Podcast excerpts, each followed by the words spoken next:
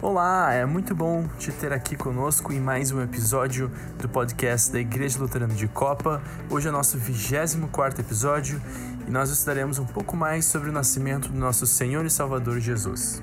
É, você é nosso convidado, nossa convidada a acompanhar os cultos todos os domingos às 10h30 da manhã pelo Facebook, pelo YouTube, arroba Luterana de Copa ou na rua Santa Clara 307, bairro Copacabana, no Rio de Janeiro.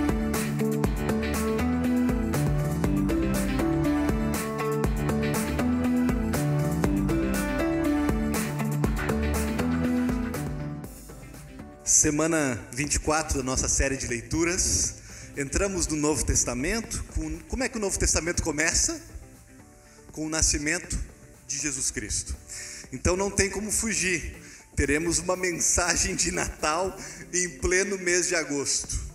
Eu sei que é meio estranho.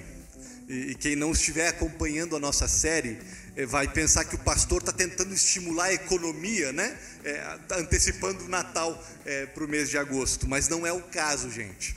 Apenas estamos seguindo a sequência cronológica das histórias bíblicas e depois de 23 semanas percorrendo o Antigo Testamento, começamos hoje a destacar a vida e a obra de Jesus, com o seu nascimento, né? Começando. Nessa semana a gente teve o privilégio de ler quase todos os textos bíblicos que falam do nascimento de Jesus. E nos deparamos com uma palavra que permanentemente está atada ao nascimento de Jesus. É o conceito mais importante, teologicamente, existencialmente, sobre o Natal. Palavra, conceito é encarnação. O Natal, gente, é muito mais que o nascimento de uma criança especial. É a encarnação de Deus. O Natal é mais que a versão romantizada e infantil que fala de bons sentimentos. Na gravidez de Maria, na manjedoura de Belém, Deus estava assumindo a nossa carne, a nossa humanidade. Deus estava entrando na história, no tempo e no espaço. Essa é a doutrina da encarnação. Quando eu falo de doutrina, eu convido vocês a ter assim a mente aberta, receptiva, porque eu sei que é uma palavra, doutrina, que meio que dá sono em alguns, dá ranço em outras pessoas. Mas nós, é, mas nós temos tentando, estamos tentando sempre lembrar que doutrina é fundamental, que doutrina é terapêutico é terapêutico, cura. Né? Doutrina anda lado a lado com a vida e com a prática. Hoje a doutrina então da encarnação. Aqui na nossa igreja, gente, nós temos assim muitos amigos que nos visitam e que não acreditam nas mesmas doutrinas que nós acreditamos. Respeitamos essa pessoa. E se você é uma delas, onde quer que você esteja, saiba que você pode ficar à vontade entre a gente. Por outro lado, na nossa igreja nós temos, claro, as pessoas que são parte da igreja e que acreditam nas questões, nas doutrinas básicas do cristianismo, como a doutrina da encarnação. Então, hoje eu vou abordar esse tema levando essas duas perspectivas em consideração. Eu primeiro quero falar de encarnação, especialmente para os nossos amigos céticos, para os nossos amigos que não não acreditam muito nesse negócio. Tá? Depois eu vou falar, claro, de encarnação, mais para gente que, que acredita, que aceita a encarnação. E no final, quem sabe, para os dois grupos, uma aplicação, porque no fundo, no fundo, é, é, a gente está misturado e, e toda a mensagem é aplicável a todos. Ok? A gente, todo mundo pode se conectar e responder a ela. Primeiramente, gente, então, encarnação para os nossos amigos céticos, tá? Mateus 1, 18, literalmente diz, Débora leu para gente, que Maria engravidou através do milagre do Espírito Santo. Deus entrou no ventre de uma mulher judia. Deus foi um embrião. Deus esteve conectado a uma mãe via cordão umbilical. João 1, vai dizer que o Verbo se fez carne, que Jesus já existia desde a eternidade, já era Deus, sempre foi Deus, sempre esteve agindo na história, mas na hora certa, com um propósito específico, ele vem ao mundo. E essas são informações que nós encontramos na Bíblia e os cristãos desde sempre reconheceram isso. Na primeira oportunidade que tiveram de debater essa questão, Santo Atanásio, os primeiros séculos, na primeira oportunidade que os cristãos puderam sistematizar essa verdade, eles declararam, eles declararam: cremos que Jesus é Deus de Deus, luz de luz, gerado, não criado, de uma só substância com o Pai, por qual ele, por nós homens e pela nossa salvação, se encarnou e foi feito homem. Está lá no credo niceno. Estas afirmações, elas são comuns para nós cristãos, mas elas são inéditas, até escandalosas, tá? No campo das religiões. É, não apenas, nenhuma outra religião acredita em algo parecido, como outras religiões, no fundo, rejeitam essa possibilidade abertamente. Sabe, gente, que há três objeções principais no campo da religião para a doutrina da encarnação. Por um lado, vamos começar por aí, algumas religiões, como o islamismo, como o judaísmo, dizem que a encarnação é impossível. Impossível. Deus até poderia se dar ao luxo de incorporar numa forma humana, mas temporariamente, tá? Para algum evento especial mas se envolver permanentemente, de uma vez por todas, a condição humana, a nossa natureza, não, não. Isso é impossível, é inviável para Deus. Por quê? Porque Deus é totalmente outro, porque Deus é grande demais, finitum non capax infinito, transcendente. O ideal não se mistura com o real. Deus é grande demais, diferente demais. Nunca poderia Deus ir para um útero de uma moça, se tornar uma simples célula, um bebê que faz xixi na fralda, tão pequeno, tão vulnerável, a ponto de precisar de um colo. Deus não poderia se tornar algo assim é uma objeção. Sabe que o cristianismo até concorda que Deus é totalmente outro, que é grande demais, mas o cristianismo vai dizer que justamente parte desta grandeza é se apequenar, é se rebaixar, é se humilhar.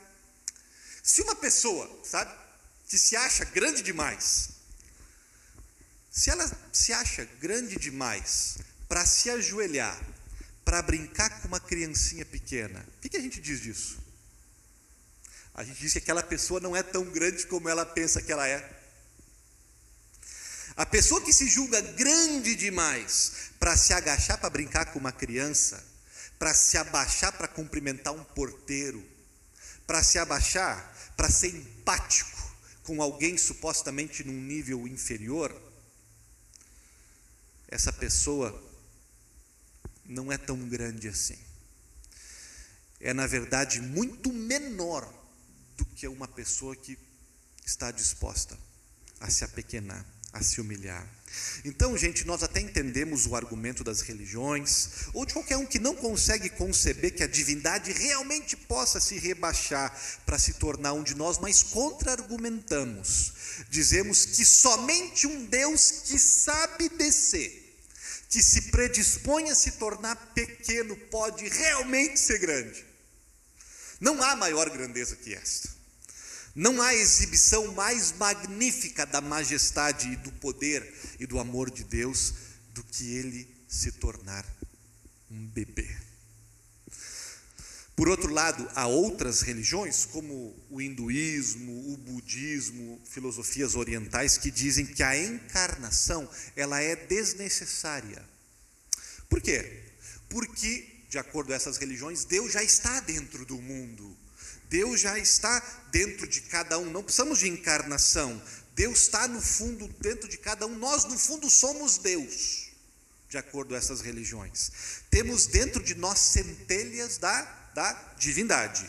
Nossa salvação é justamente nos conscientizarmos para o fato de que Deus mora dentro de nós e nós temos totais condições e habilidades de resolver nossos próprios problemas e de alcançarmos a felicidade plena. O cristianismo pensa diferente. A premissa da doutrina da encarnação é que Deus teve que se encarnar justamente porque nós não estávamos tão conectados com Deus como gostaríamos de pensar. Porque havia no fundo uma enorme separação entre Deus e sua criação, entre Deus e as suas criaturas. O cristianismo chega a dizer que a razão pela qual o mundo está quebrado, o mundo está uma bagunça, e há tanto sofrimento e maldade no mundo, é porque a humanidade não tem fagulhas de Deus dentro de si, mas está distante, longe de Deus. É o que a Bíblia diz em Gênesis 3, e também, gente, é o que nós observamos na história, na realidade empírica. As coisas estragam ou não estragam? Nossos corpos se deterioram, não importa o número de cosméticos que a gente use civilizações se levantam e caem.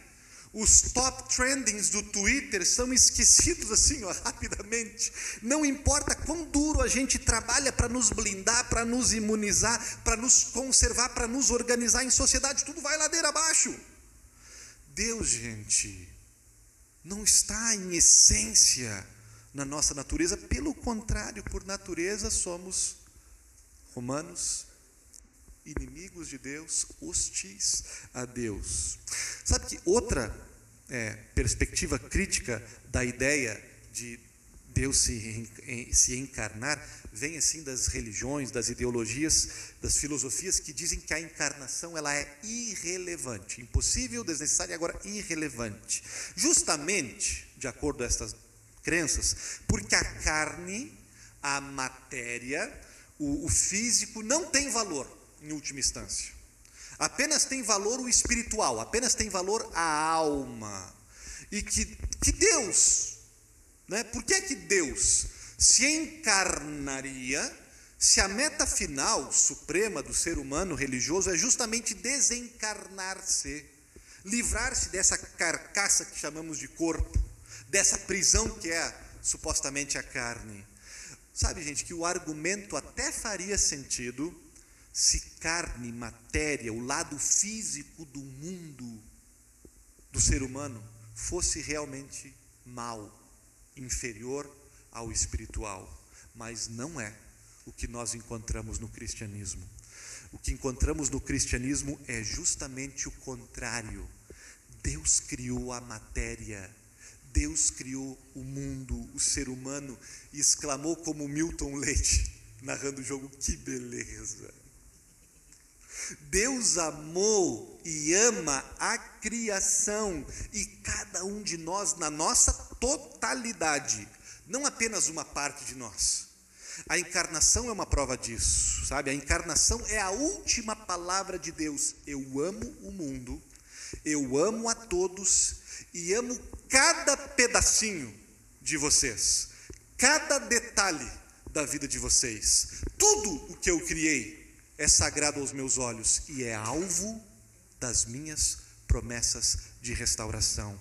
Gente, em resumo, eu não sei se ao tocar nestas opiniões, é, se você se sentiu representado, mas com todo carinho, em espírito de diálogo, nós cristãos nos atrevemos a crer e a valorizar a encarnação de Deus.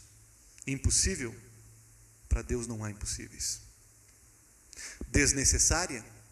Seria se realmente a teoria da evolução, o poderoso vulnerável, o inacessível próximo, o remoto Emanuel. Deus fazendo um furo no nosso mundo e entrando por dentro, para valer.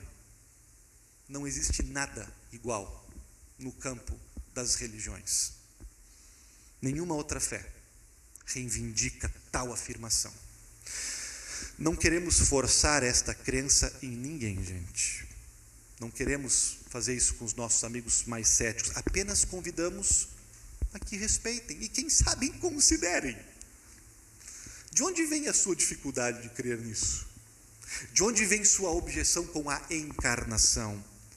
É porque ela é supostamente desnecessária, impossível, ou é, quem sabe, porque ela é boa demais para ser verdade? Considere. Conversemos.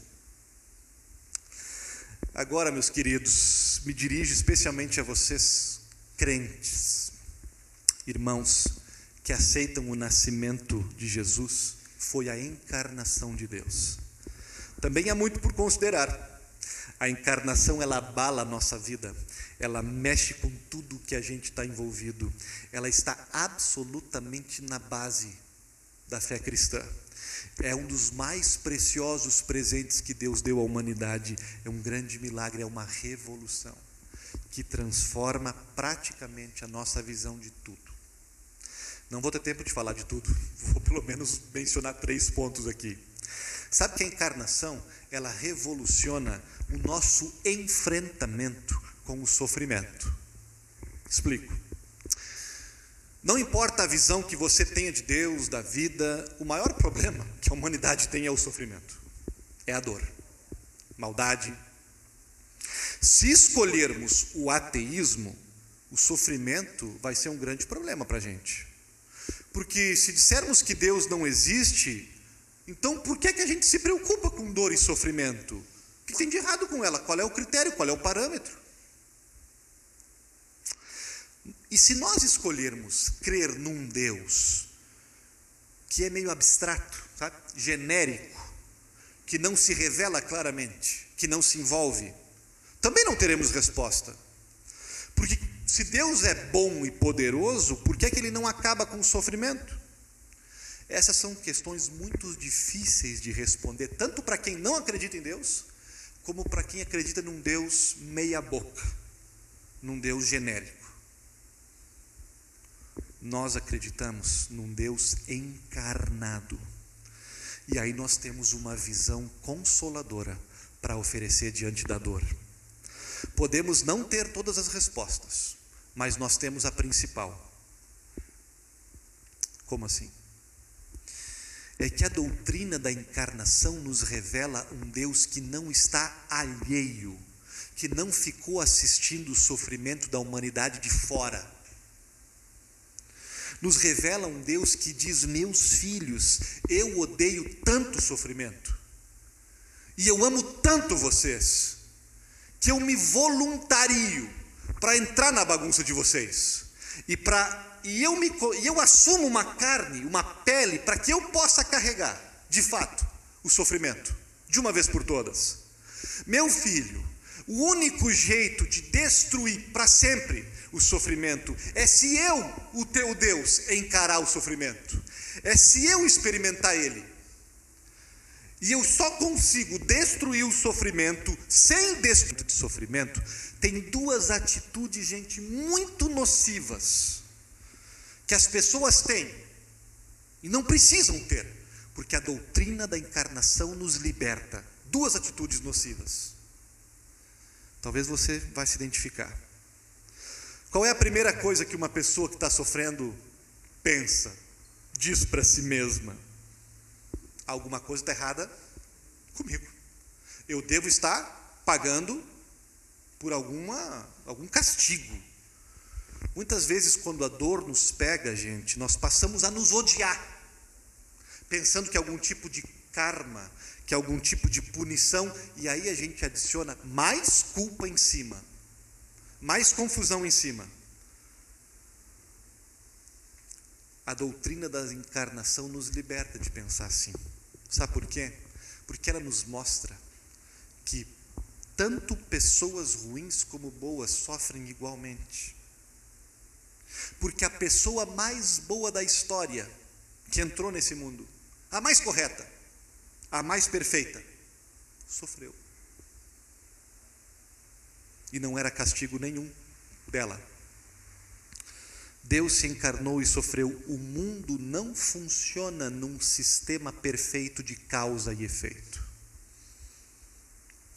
Segundo lugar, qual é a outra coisa que a gente faz? Se a gente não culpa a gente mesmo pela dor que a gente está sentindo, a gente bota, a gente aponta o nosso dedo para quem? A gente diz eu não me odeio, mas eu odeio a Deus. Deus deve ser insensível e cruel em permitir uma coisa dessas comigo. A doutrina da encarnação nos liberta desse pensamento nocivo também, porque nos diz, gente, que Deus voluntariamente veio e sofreu as piores coisas, justamente para acabar com o sofrimento que a humanidade passa. Gente, um Deus assim não pode ser insensível, gente. Um Deus assim não é indiferente, não temos o direito de pensar uma coisa dessas. Por alguma razão, não temos todas as respostas para o sofrimento quando a gente passa por ele. Não temos todos os porquês, os paraquês. Às vezes temos, sabe? Às vezes não temos. Por alguma razão, o sofrimento ainda não terminou. Mas se o nosso Deus levou o sofrimento tão a sério, a ponto de se encarnar, então, gente, podemos ter certeza que um dia o sofrimento vai ter fim. Por que é que ainda não acabou? Eu não sei. Mas eu posso dizer que a gente não precisa e não deveria pensar que Deus é indiferente, meus irmãos. O nosso Deus é o único Deus encarnado. Nosso Deus é o único Deus ferido, com cicatrizes. Tem um monte de deuses aí fora, panteísta, teísta, abstrato, um monte de deuses que não fazem absolutamente nada. Aqui tem um Deus que está cheio de dores um Deus que sofre, um Deus que tem cicatrizes nas mãos, nos pés, na costela, que falam contigo. Ninguém tem um Deus com cicatrizes que fala com a gente. A doutrina da encarnação, ela revoluciona o nosso enfrentamento do sofrimento, porque nós temos um Deus que, que tem experiência com o que a gente passa. Temos um Deus que não está simplesmente punindo, recompensando pessoas. Às vezes pode ser que isso aconteça, tá? Mas isso não explica totalmente o sofrimento. A encarnação nos tira desse lugar que fica buscando o tempo todo uma explicação simplista para o sofrimento, nos tira do beco de saída e nos leva para o lugar da fé, da confiança. Essa dor é temporária que nós temos um Deus que nos ama e nos ama no meio da dor. Ele passou por isso. A doutrina da encarnação, ela também revoluciona a nossa visão da pobreza.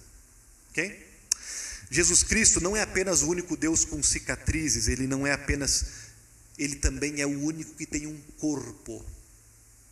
Ele assumiu o corpo humano, ele viveu, morreu, ressuscitou e ele subiu aos céus com esse corpo. E o corpo que ele assumiu não foi qualquer corpo. Não foi o corpo de uma pessoa importante, de um rei de sua época. Ele intencionalmente, gente, escolheu entrar no mundo como uma criança pobre. Ele foi, poderíamos dizer, um refugiado na sua infância. Ele foi sozinho na sua vida adulta. Ele experimentou um julgamento injusto. Ele morreu violentamente. Deus, de propósito, entrou no mundo numa família de periferia. Ele passou a sua vida na base da pirâmide social. E o que, que isso significa? Que nossa fé tem algo a dizer, com conteúdo, com integridade, sobre salvação da alma depois da morte, ao mesmo tempo que fala de um Deus que se preocupa com a nossa vida antes da morte. Com o corpo da gente, com a nossa família, com os nossos amigos, com as nossas profissões, com a nossa saúde, com o meio ambiente, com a sociedade. Porque em Jesus Cristo encarnado, Deus veio redimir alma e corpo. Lembram quando ele ressuscitou? Enquanto alguns lhe confundiam como um mero fantasma, ele pedia peixe e convidava as pessoas para tomar um café da manhã. Quando Deus se encarnou, ele estava começando uma missão, gente. Atentos a isso. Que é muito maior do que simplesmente levar pessoas um dia para o céu. O céu é só o começo. Do que Ele tem preparado para a gente. Ele se encarnou para restaurar todas as coisas, para consertar toda a criação, para falar de ressurreição. Isso é revolucionário. Matéria importa, comida e bebida que tem gosto bom, uma casa limpa que cheira bem, e as pessoas que não têm essas coisas precisam ter essas coisas. Em algum momento. Isso é parte da nossa missão também. Uma fé ativa no amor importa. O cristianismo não fica sentado de braços cruzados esperando as coisas acontecerem. O cristianismo é luta para abençoar as pessoas com paz interior, mas com vida em abundância. Com vida. Com vida vivida. Na realidade. Sabe onde mais a encarnação mexe? Ela mexe também com a esperança da gente. Nosso olhar para a vida, nossos sonhos, nossa fantasia. Sabe que quando a gente lê aquelas histórias, nossas poesias favoritas, nossos filmes, nossas músicas, aquelas que nos fazem chorar, aquelas que nos enchem de alegria, de expectativa, aquelas que dizem assim: o amor é mais forte que a morte, o bem vence o mal no final. Caráter vale mais do que sucesso. Vida humana é mais importante que uma montanha de dinheiro. Sabe quando a gente lê essas histórias, vê esses filmes e diz: sim, sim, é verdade, eu preciso disso, eu quero isso. A gente torce por isso, mas qual evidência a gente tem de que isso é verdade? Porque a ciência não prova isso para a gente. Ciência não prova que o amor é mais forte que o mal que a vida humana é mais digna que um monte de químicos, células e biologia. Green Day canta que os caras legais chegam por último. Legião Urbana canta que os bons morrem jovem. João amava Teresa, que amava Raimundo, que amava Maria, que amava Joaquim, que amava Lili, que não amava ninguém. Então a gente tem, de um lado,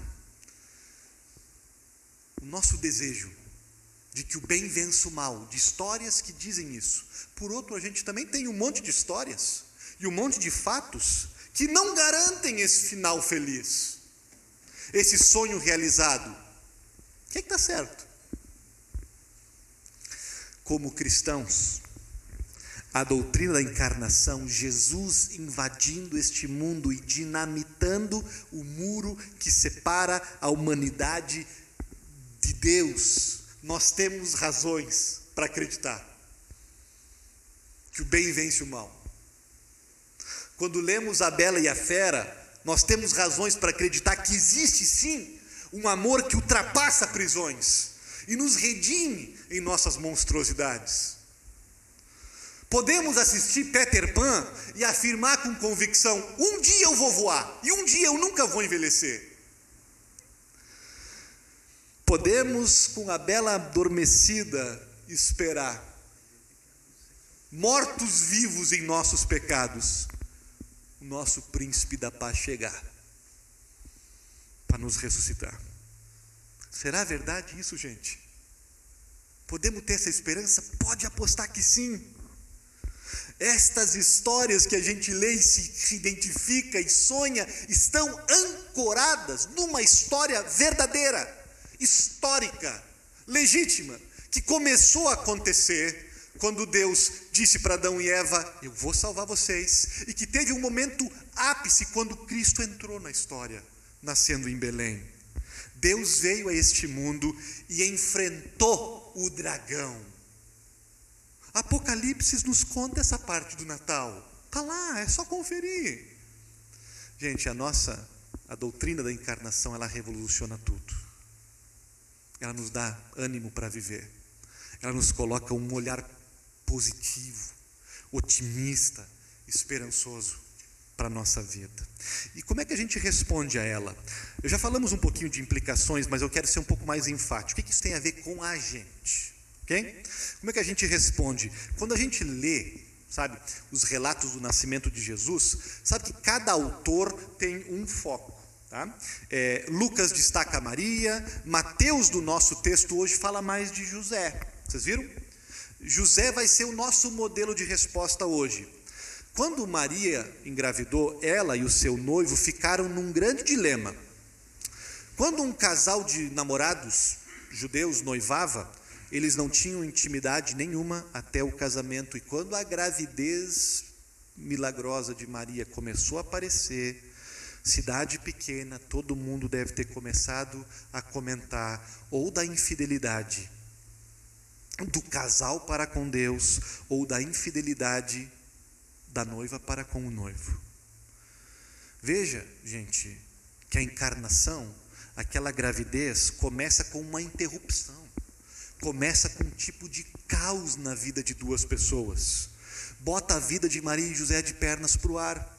E essa é uma verdade de Jesus na nossa vida. Jesus veio para nos interromper. Jesus veio, de certa forma, para botar tudo de cabeça para baixo. Aquilo que a gente valorizava antes, agora a gente considera como esterco. E aquilo que não valia nada antes, para nós agora é a coisa mais sublime. É assim que Jesus nos transforma, nos trazendo crise também. E porque, é porque, porque Jesus veio para se sacrificar, Jesus veio para interromper com o reino de Deus, e nós estamos conectados com Ele, a gente participa disso também. A gente participa desse sacrifício, desse risco. Aconteceu com todos os seguidores de Jesus, e aconteceu primeiro com Maria e José, mas José tinha algo que Maria não tinha. José tinha escolha, e ele se deu conta que se ele se divorciasse dela, ele poderia se distanciar da crise, se distanciar da interrupção, do escândalo. Se ele se divorciasse dela, toda a situação da entrada de Jesus, da encrenca toda, seria colocada só nos ombros dela. Ela seria arruinada socialmente. Ele poderia sair ileso, era só assinar o divórcio de noivado e meter o pé imune. Como é que José respondeu? José teve a escolha: ou eu aceito a encarnação do Messias na minha vida, ou eu tenho uma vida suave e tranquila, mas eu não posso ter as duas coisas. Sabemos o que José escolheu. Ele escolheu o caos, o risco de acolher Jesus na sua vida. Ele acolheu porque um anjo veio do céu para orientá-lo, para confortá-lo, para dizer: é a coisa certa a fazer. Vale a pena cada risco, vale a pena cada sacrifício. Muitos não vão entender, muitos nunca vão aceitar, mas através, José, da tua participação, muitos serão abençoados. E aí está uma primeira resposta da gente segundo o modelo de José para a encarnação de Jesus. Deixe-se interromper para o Jesus. Aceite os riscos, aceite os chamados de sacrifícios que Jesus tem para você. Obedeça, vale a pena. Muitos são salvos por causa da nossa disposição. O anjo afirma a José Aceite a encarnação, participe dela, fique do lado de Maria, seja o pai que esse menino precisa. Mas o anjo também deixou um recado final para José. E aí está a nossa segunda resposta, José. Não escolha o nome. O nome está escolhido já, José. Eu sei que na tua cultura, José, escolher o nome é direito do pai, mas José, você não vai poder nomeá-lo. José. Zezinho, José Júnior. Esse menino vem com um nome pré-determinado nos céus, na eternidade. Ele já vem com um nome próprio a resposta de José à encarnação. Agora, além de aguentar a vergonha, a rejeição, a crise, os ajustes da vida, ele vai ter que abdicar de uma prerrogativa social do símbolo de honra e de liderança da sua família, nomear o filho. Aquela criança entraria no mundo devidamente designada Jesus, Emanuel. E a razão para isso, o próprio anjo disse: o nome servirá como um sinal, como um cartão de visitas, como uma etiqueta permanentemente exposta, como substantivo próprio que estaria na boca dos parentes, nos registros do cartório, nas matrículas escolares, quem quer que se encontrasse com o filho de Maria e José pronunciaria sílabas significativas, sílabas proféticas para alguém atento à palavra de Deus, a alcunha denunciaria o que aquele homem tinha nascido para fazer: salvar o mundo dos seus pecados, ser Deus com a gente. E aí está a segunda resposta de José e a nossa para a encarnação: resista à tentação de você nomear o Filho de Deus, de você querer ser o agente dele,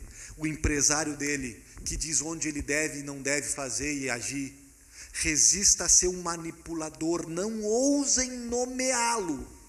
Teima o anjo. Essa criança não entrará na história para ser domesticada, para servir de fantoche para você, de muleta para você. Essa criança é, ceda ao teu direito suposto e abra mão da tua preferência de ter um Salvador que você possa controlar sem condições. Acolha-o como ele é receba com o nome que lhe foi dado, chame por Jesus de Nazaré, o Salvador dos homens, o Messias de Israel. Gente, se nós tentarmos rebatizá-lo com um nome, com um rótulo que sirva a nossos interesses pessoais, a nossas ideologias, ouviremos mais cedo ou mais tarde um anjo dizer para nós: só lamento. Não é teu direito nomeá-lo, não é possível. Nomeia quem você quiser mas Deus você não nomeia, e é bom que você não o faça. Entenda que não é você que dá nome a Ele, mas é Ele quem dá nome a vocês. E Ele já deu, ou eventualmente dará. Não podemos nomear a Jesus, mas podemos desfrutar descansar. O nome que Ele tem, meu Salvador, meu substituto, meu Rei. E desfrutar também do nome que Ele deu para nós. Discípulos, amigos, filhos. Há uma tonelada de graça Música